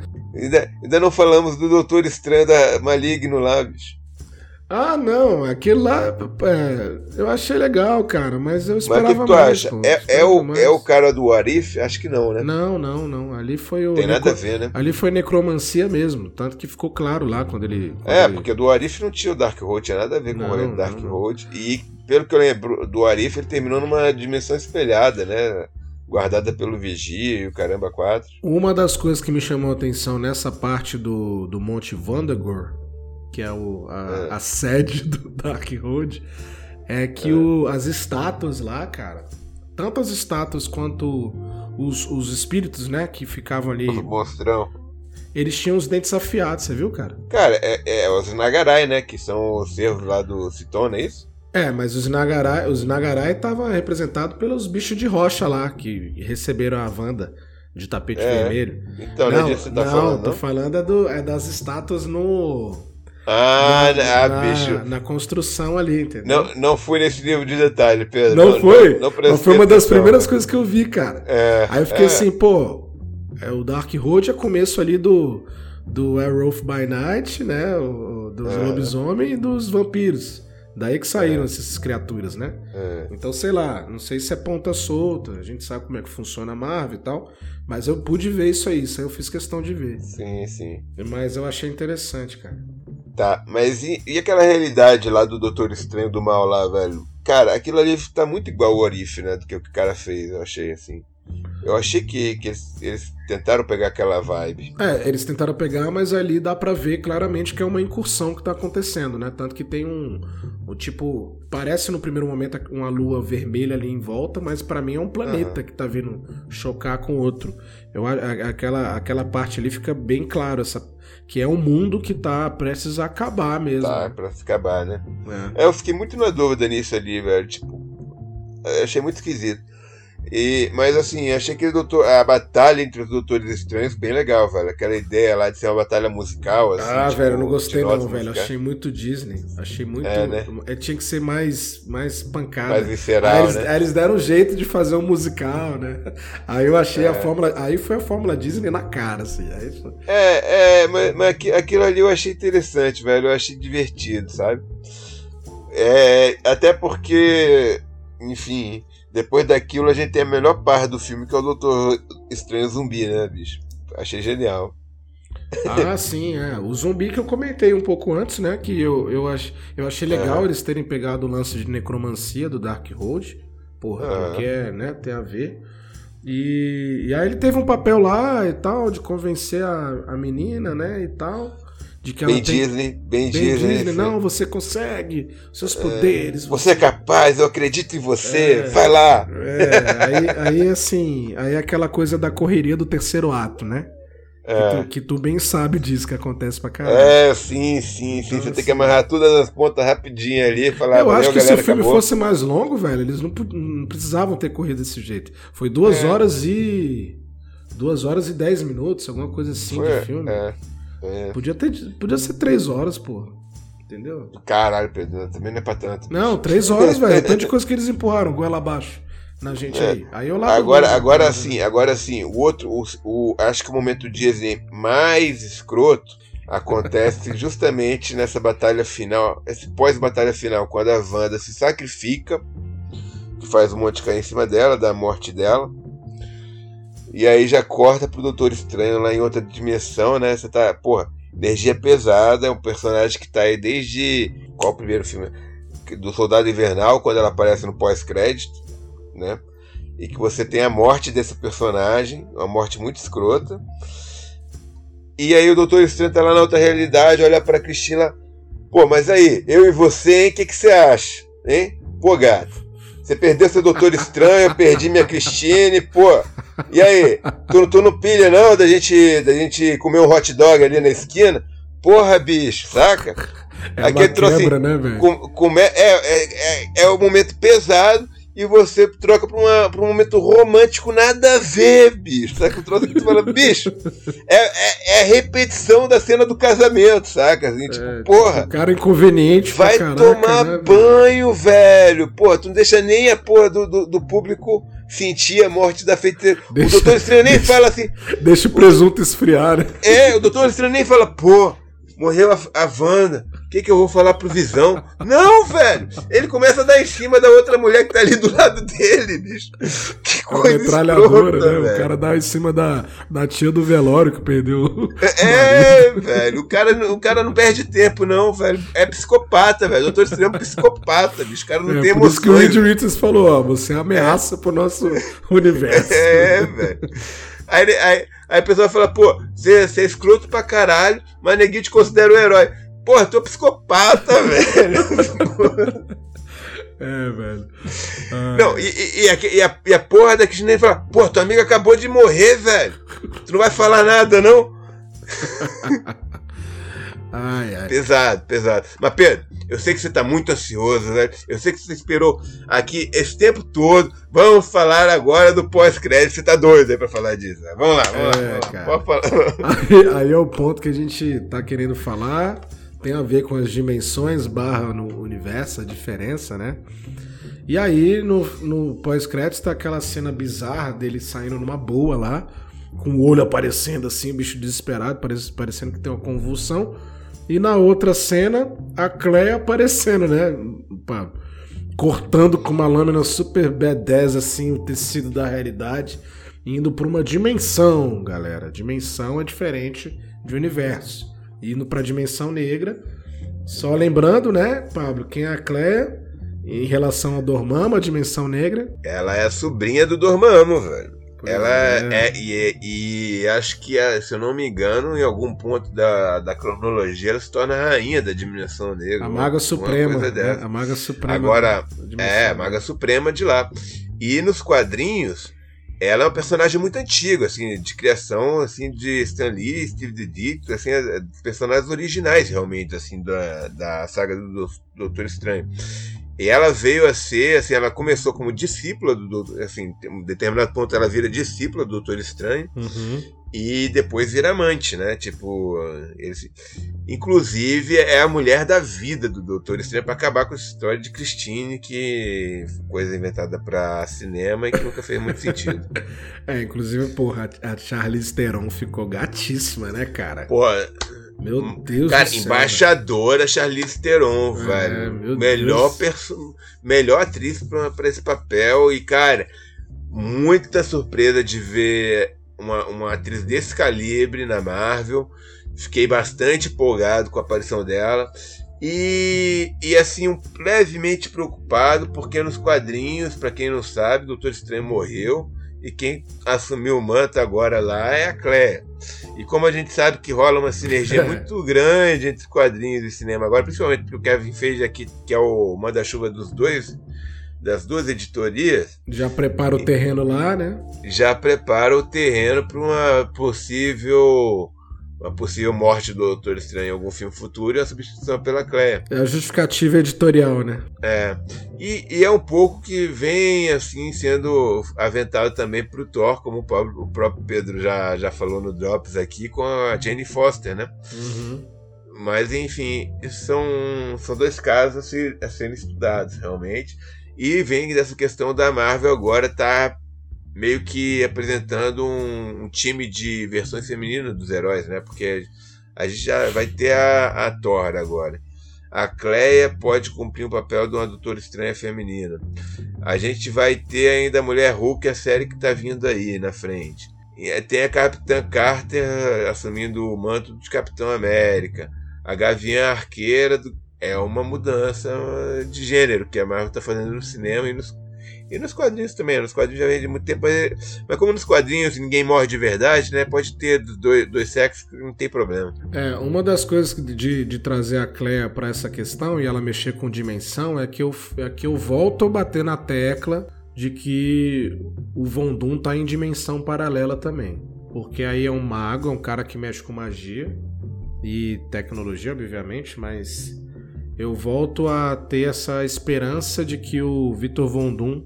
É, mas inevitavelmente veremos Vondum tá batendo de frente com o Doutor Estranho. Sim, por favor, mano, faça isso. A gente gostaria muito de ver é. essa cena no cinema. Mas, cara, ele vai aparecer primeiro com o Quarteto Fantástico. Não Você tem acha, outro véio? lugar. Eu acho que eles vão, eles vão fazer o contrário, pô. Eles vão apresentar ele, ele lá na, na puta que pariu infernal e depois trazer ele pro quarteto. Não, acho que não, velho. Acho que. que é... acho que não. Acho que não. É, é porque. Concordamos, eu, concordamos, em discordar nesse é, ponto. É, não, mas é, porque eu, eu, levantei esse ponto no final de WandaVision lá, do nosso episódio lá. Porque, na verdade, é o único ponto que eu vejo para trazer o Mephisto. Não é nem por causa do quarteto, entendeu? Por causa do Mephisto. Uhum. Mas é porque ainda tem a história do Mephisto aí atrás. Cara, Cara, deixa o Mephisto descansar, velho. O Mephisto tá com preguiça. Ele não, quer, ele, ele não quer saber de televisão ou de, de, cinema. Ele, ele tá lá, velho, tipo, assistindo tudo. Ele tá tipo Mojovision lá, velho. Hum, tipo, sentadão tipo, na cadeira dele infernal, né? assistindo lá, pô, maneiro e tal, pá. Essa galera, essa galera não merece meu aval. Quando aparecer o motoqueiro fantasma, eu dou as caras. É isso, velho, sabe? Não é isso. Ele tá esperando o motoqueiro fantasma chegar, velho. Deixa ele, deixa ele descansar. É. Mas aí, cara, essa participação da, da Charlize eu achei massa pra caramba. E, é. aí, e aí, fechou com chave de ouro, pelo menos, né? Não foi um. Fechou, fechou. Um extra. Cara, é, é, eu acho assim, tipo, tirando alguns erros, assim, que a gente já acho que já destrinchamos bastante aqui. É, os pontos fortes e os pontos fracos do filme. Eu acho que, no geral, foi um filme que entregou bastante coisa. Não foi tudo aquilo que os fãs esperavam, nem poderia ser, porque daí teria que ser um filme de 10 horas, com 1.500 realidades ali no meio. E, enfim, isso não cabe no cinema ainda. ainda. A Marvel ainda, ainda vai dar um jeito de caber, velho. Assim, tipo, um dia, acho que daqui é. Quando, quando lançar Guerra Secreta, Pedro, lá pra 2030 Vai ser assim, tipo, é, Holiday Marvel, assim, tipo, o filme vai começar no sábado, tem um intervalo, assim, tipo, 10 horas da noite, continuar no domingo, e até, assim, uma, umas 6 da tarde, assim, vai ser um filme de 12 horas. Porra, ia ser foda. Eu ia estar tá lá, com certeza. É. Mas, mas acho que é isso, velho. Eu acho que a gente achou legal tal. Não sei se tem mais algum ponto que, que gostaria de comentar, alguma coisa. Cara, na, na verdade eu tenho um ponto. Diga. E o Omega Red, pô. Apareceu. Ah, pô. Pô, bicho, porra. Eu, eu acho que ele fez uma ponta ali, Pedro. Quando eles estão viajando ali entre as realidades. Ele apareceu eu, ali, né? Eu vi um tentáculo ali, velho. Parecia muito tentáculo do Omega Red. É capaz de ser. Piada interna aqui pra quem acompanha é, o Papo Infinito. É. tá. Não, e só para não deixar passar em vácuo também, velho, eu não posso deixar de, de comentar aqui a participação mais do que especial que torna esse filme um filme do Sam Raimi, assim, que, que não poderia deixar de ser, que são duas, na verdade. A primeira, a do carro dele, que está em todos os ah, filmes, ah, aparece lá no, no universo do Doutor Estranho do Mal. E o do Bruce Campbell, que é o nosso eterno Ash de Evil Dead, fazendo uma, uma o personagem que é ele próprio, como é em todo filme que ele participa, e uma homenagem a Evil Dead, aquele negócio dele é. ficar se batendo, galera. Não é um feitiço que o, fe... que o, que o, que o Dr. Strange jogou à toa. Aquilo ali é o dedinho do Sam Raimi falando, não, vamos meter aqui e tal. Pá, Inclusive, é a, a última cena, né? Tipo, ele batendo, acabou o feitiço. Cara, porque essa é a cena clássica do Evil Dead, galera. Só pra, só pra, pra quem é novinho aí, nasceu nos anos 2000, não, não conhece as velharias. Isso é uma homenagem a nós, galera. É, é os velhos de 40 anos aí que curte essas paradas tudo. Obrigado, Sam Raimi. Mas é isso, galera. Então, é, a gente falou sobre tudo, né? Fazendo esse revival aí do Papo Infinito, né, Pablo? Agradecer Exato. os ouvintes aí. Hoje foi um pouco mais longo, mas a gente vai soltar mesmo assim. Mas era um filme muito esperado, que é, a gente, a, a gente é. queria muito falar sobre ele. Eu acho é. que valeu muito a pena. Foi uma conversa boa e que deu muito pano para manga, né, Pedro? E, e, claro, a gente a gente está um pouco sumido das redes sociais, dessas coisas, porque a vida segue e nem sempre a gente tem tempo para fazer o que a gente gosta, o que a gente curte. Mas na medida do possível, estamos de volta, queremos fazer, estamos pensando em novos formatos, fazer outro, outros papos aqui, tentar manter alguma regularidade. E, enfim, galera, contamos com vocês aí para estarem na nossa divulgação também, ajudar a, a, a, o, o, pessoal a conhecer e, e nos acompanhar aí no Instagram, né, Pedro? Que é o nosso canal principal. E ou, ou pode ser ou, também não só o Instagram do Papo Infinito, mas tanto o Instagram do, do Pedro Jux como o meu, que é o Pablo Amaral Rebelo.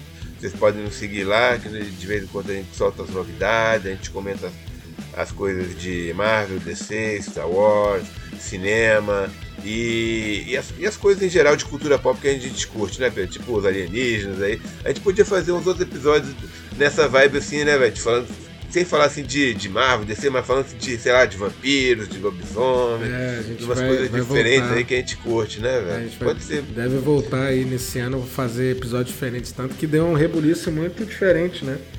É... Foi, um, foi um dos principais episódios, aqueles de alienígena e tudo Sim, mais. Sim, a galera curtiu, rendeu uma sériezinha boa, aquela lá, a gente sempre lembra, é uma é. série bem nostálgica nossa. Mas é isso aí, galera. É, sigam lá Papo Infinito nas redes, arroba Papo Infinito aí nas redes no geral.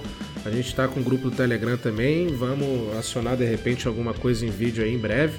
Em breve teremos atualizações. E é isso aí. Um grande abraço a todos e até mais. Isso aí, galera. Abração. Fomos.